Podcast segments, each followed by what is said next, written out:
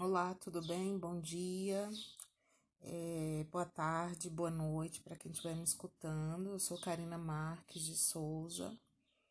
É, esse podcast de hoje eu queria é, inicialmente é, fazer né, é, um, um áudio de repúdio com relação a essa medida né, vetada pelo atual desgoverno, né? De Jair Messias Bolsonaro.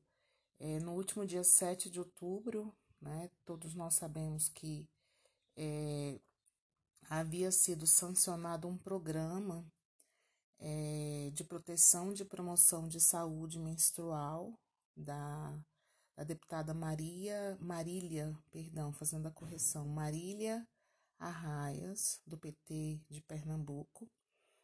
E outros 34 deputados e deputadas né, que, que tinham por objeto o combate dessa precariedade é, menstrual no país. Então, é, o que significa, né, o que, que representa é, esse projeto para a sociedade? Inicialmente, a, alcança as minorias, esse é um primeiro aspecto é, um combate, né, justamente pela, pelo acesso né, de um direito que é garantido a todos e a todas, a todo, a todos.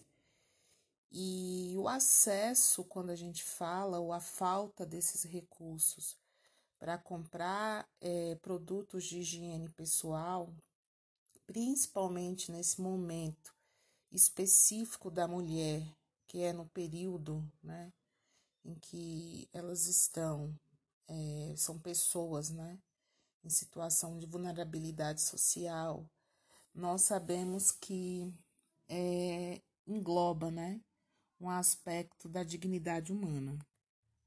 É um dos aspectos que eu gostaria muito de estar tá destacando, é, negativo por sinal, diante de uma medida dessa, vindo de, desse desgoverno é o, o ato é, de repressão frente aos direitos da mulher.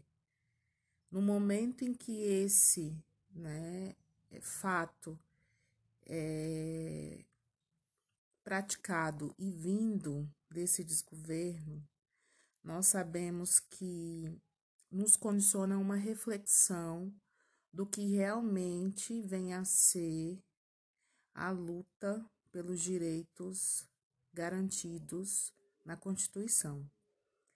É, sabemos que a distribuição gratuita de absorvente ela não pode né, ser uma justificativa é vinda deste é, veto de que o projeto não estabeleceria é, formas de custeio.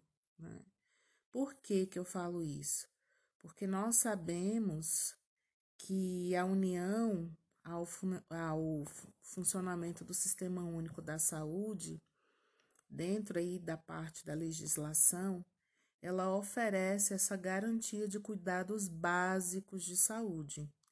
E principalmente, gente, quando se refere à, à distribuição gratuita, e aí a gente abre parênteses para baixa renda, né? E quem é o foco?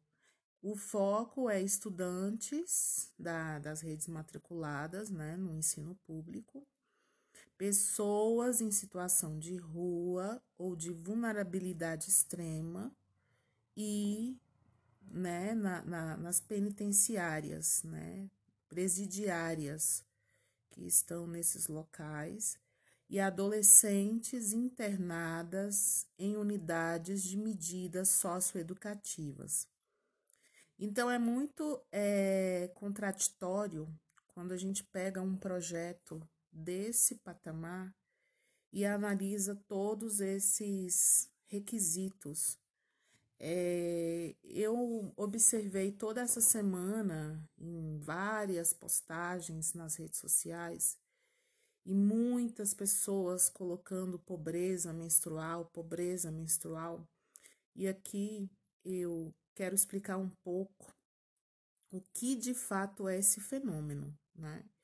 Porque nós sabemos que para chegar, né, a, a esse patamar, é, envolve muitas questões. Uma delas a questão política, a questão cultural, a questão social, a questão econômica. E tudo isso, gente, acarreta riscos à saúde, né? Principalmente é, no aspecto né, que a gente é, é, considera muito importante, que é a, o acesso, né, a, o saneamento básico, a falta de saúde pública, de qualidade.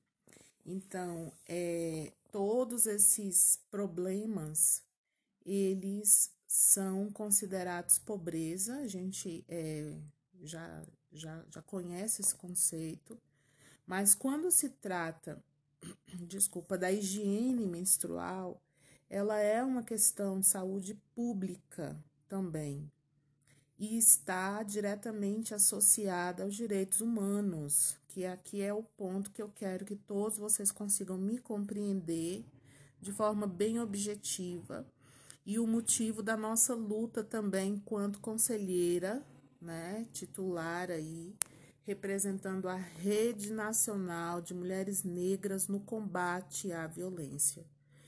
É importantíssimo todos, a nossa sociedade civil, todos os movimentos coletivos e todas as lideranças é, compreenderem que a gente precisa criar né, nota de repúdio, um manifesto coletivo, para se perceber que a luta ela não acabou. Né? O veto presidencial ele pode ser derrubado. Então, eu, Karina Marques de Souza, né, me coloco também à disposição de todos vocês para que a gente consiga estar tá combatendo qualquer tipo né, de retirada de direitos.